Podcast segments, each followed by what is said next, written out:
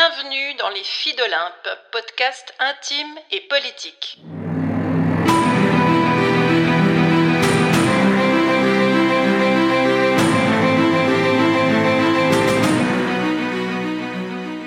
C'est reparti pour le défi J'envoie 2024.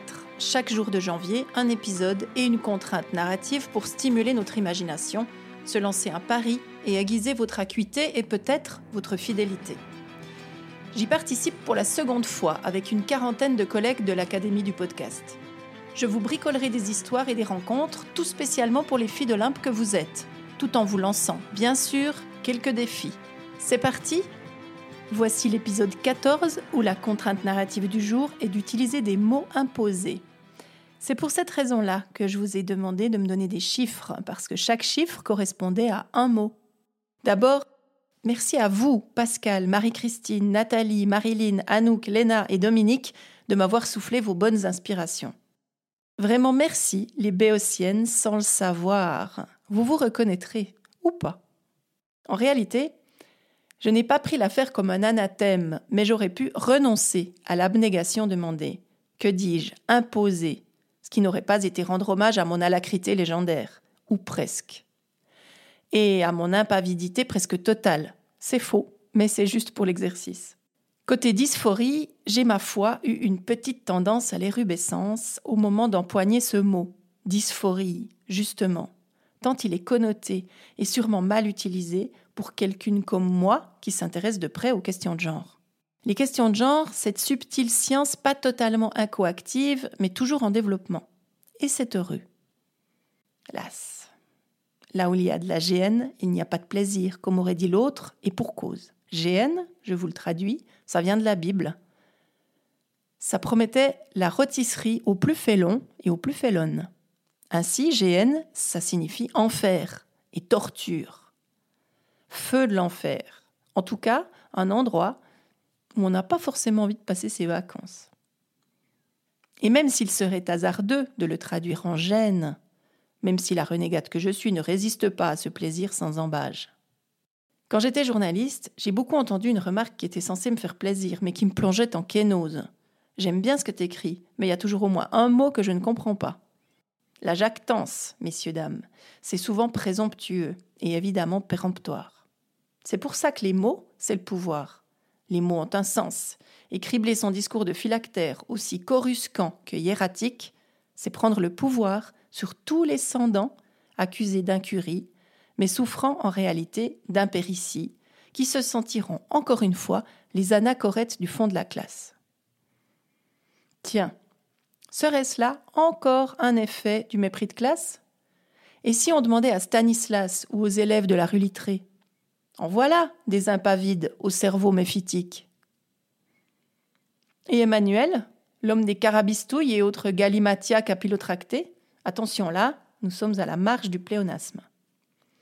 L'homme qui sait à la fois parler bien pour montrer qu'il est président et cultivé, tout en se vautrant même pas in petto dans une extraordinaire captatio benevolentiae, traduisez séduction des esprits, ratée. Ainsi, en parlant bien, on se ferait haïr du peuple. Est-ce une raison pour ne plus châtier son langage? Je fais partie de celles et de ceux qui aiment les mots profondément, vraiment. Et dans cette liste imposée, 100 mots qui vont de argutie à idiosyncrasie, moi je me délecte parce que je suis une gourmette de lettres et d'un vieux dictionnaire littré qui trône en bonne place dans mon homérique bibliothèque. Je ne suis pas une parangone d'intellectualisme, mais j'aime les mots, simplement, et leur histoire, aussi. Alors, l'exercice du jour, j'ai envie de le savourer, simplement en suivant l'agogique des lettres la concupiscence des mots. Demain, nous retrouverons la Terre, nous sortirons d'une épistémologie quasiment crapuleuse et en même temps dilatoire. Demain, nous reviendrons dans un langage un peu plus habituel.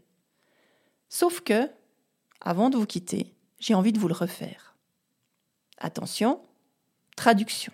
Bon les filles, je vous dis merci, très sincèrement. J'aurais pu dégager à toute biture hein, pour ne pas m'imposer la malédiction de parler si bien, ou si mal, suivant comment on le prend. Obéir, vous le savez, c'est pas trop mon truc, mais en même temps, je suis une enthousiaste. Un peu nouille parfois, à force de pas voir que je risque de me prendre le mur et de perdre la face. La flow, sans peur et sans reproche, elle existe aussi. Ensuite, dans les mots qui m'étaient imposés, il a fallu parler malaise avec un mot super utilisé pour les gens qui n'y connaissent rien aux questions d'identité de genre. Et ça, ça m'a mis en malaise, vous voyez, euh, parce que j'avais pas trop envie d'être prise entre deux feux, surtout avec des théories qui évoluent suivant le dogme en vogue et les blessures ramassées au passage. Alors, je me gaffe. J'ai pas du tout envie de pourrir en enfer, pour tout vous dire. Et là, ça risque presque gros. Alors, il paraît que parfois je parle trop bien et qu'on ne me comprend pas toujours très bien. Je me demande si ça, c'est pas encore un effet de cette histoire de classe sociale à vouloir dépasser. C'est dingue comme ça nous poursuit, comme ça me poursuit, partout, dans tous les domaines de notre vie. Raconter des trucs, mesdames et messieurs, c'est vrai que ça paraît souvent arrogant et ça laisse pas beaucoup de place au doute. Mais c'est pour ça que les mots, c'est le pouvoir. C'est pour ça que les personnes de pouvoir utilisent des mots. Parce que ajouter dans tous les coins des bulles de trucs que personne ne comprend, qui ont l'air tellement savants et tellement brillants, c'est peut-être prendre le pouvoir, mais c'est aussi mépriser à fond la gomme, la populace, les petits avec des guillemets, comme on l'entend parfois. Ces petits, ce seraient ceux qu'on accuse de ne rien comprendre ou pire, de ne pas vouloir comprendre. Mais c'est qui ces petits? Franchement, j'aimerais bien qu'on me les présente. Moi, je crois qu'on peut toutes et tous un jour être le petit ou la petite d'une personne, ou la conne d'une autre personne. Enfin, vous savez, hein, vous avez vu le dîner de con. Je ne sais pas ce que vous sentez, mais moi, je renifle un gros parfum de mépris de classe. Puis cette semaine, au niveau mépris de classe, on a été servi dans l'actualité. Vous avez peut-être suivi l'affaire Stanislas, l'affaire Oudéa Castera, du nom de la nouvelle ministre de l'Éducation française. Entre parenthèses, Madame Oudéa Castera, je vous signale quand même que je fais du coaching politique parce que vous adressez comme vous l'avez fait aux médias. C'est tellement sidérant d'incompétence. Il se trouve que je viens assez souvent dans votre ville et même dans votre quartier. Parce que dans votre quartier, qui est truffé de collèges catholiques, il y a aussi beaucoup de chambres de nonnes pour les pauvres comme moi qui vont se former à Paris. Alors je passe souvent devant Stanislas et devant l'école littrée aussi. D'ailleurs, je vous recommande le petit bistrot qui est juste à côté de l'école littrée. Il s'appelle le littré, hein, les nantis, ils se foulent pas. Je peux vous parler du resto, mais je ne peux pas vous parler du collège, parce que je ne connaissais pas ce rapport secret qui n'est pas si secret. Par contre, je sais que chaque fois que je vais dans ce quartier, je m'amuse à comptabiliser les soquettes blanches reluisantes, les manteaux en flanelle et les semelles qui claquent sur le bitume. Oui, oui, je suis d'accord. C'est aussi une forme de mépris de classe. Mais je trouve aussi que ça pue un peu tout ça. Bon, évidemment, en parlant de Stanislas et en parlant de Littré, ça me fait penser à Emmanuel. Vous savez, le mec qui adore truffer ses discours de trucs que personne ne comprend pour montrer combien il est intelligent et combien nous, ben, moins. Le mec qui pond des discours complètement alambiqués et tirés par les cheveux, qui se planque aussi un peu derrière ses beaux mots. Séduire les esprits, c'est bien, mais il est important de choisir la manière. Alors, faudrait-il se mettre à mal parler? Mon cœur se fend à cette idée, moi l'amoureuse des mots et des lettres. Mais que ferais-je aussi de mes vieux dictionnaires et de mon énorme bibliothèque? C'est pas que je veux me montrer supérieure, c'est juste que pour moi, les mots, c'est très important. C'est magique.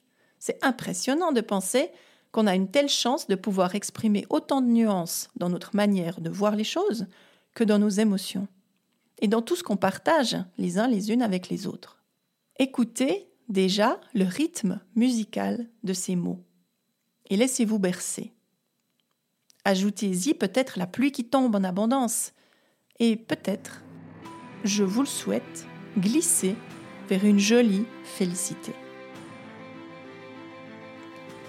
Et maintenant, c'est à vous.